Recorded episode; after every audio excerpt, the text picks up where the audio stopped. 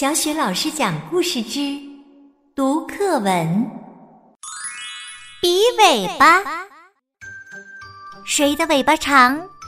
谁的尾巴短？谁的尾巴好像一把伞？猴子的尾巴长，兔子的尾巴短，松鼠的尾巴好像一把伞。谁的尾巴弯？谁的尾巴扁？谁的尾巴最好看？公鸡的尾巴弯，鸭子的尾巴扁，孔雀的尾巴最好看。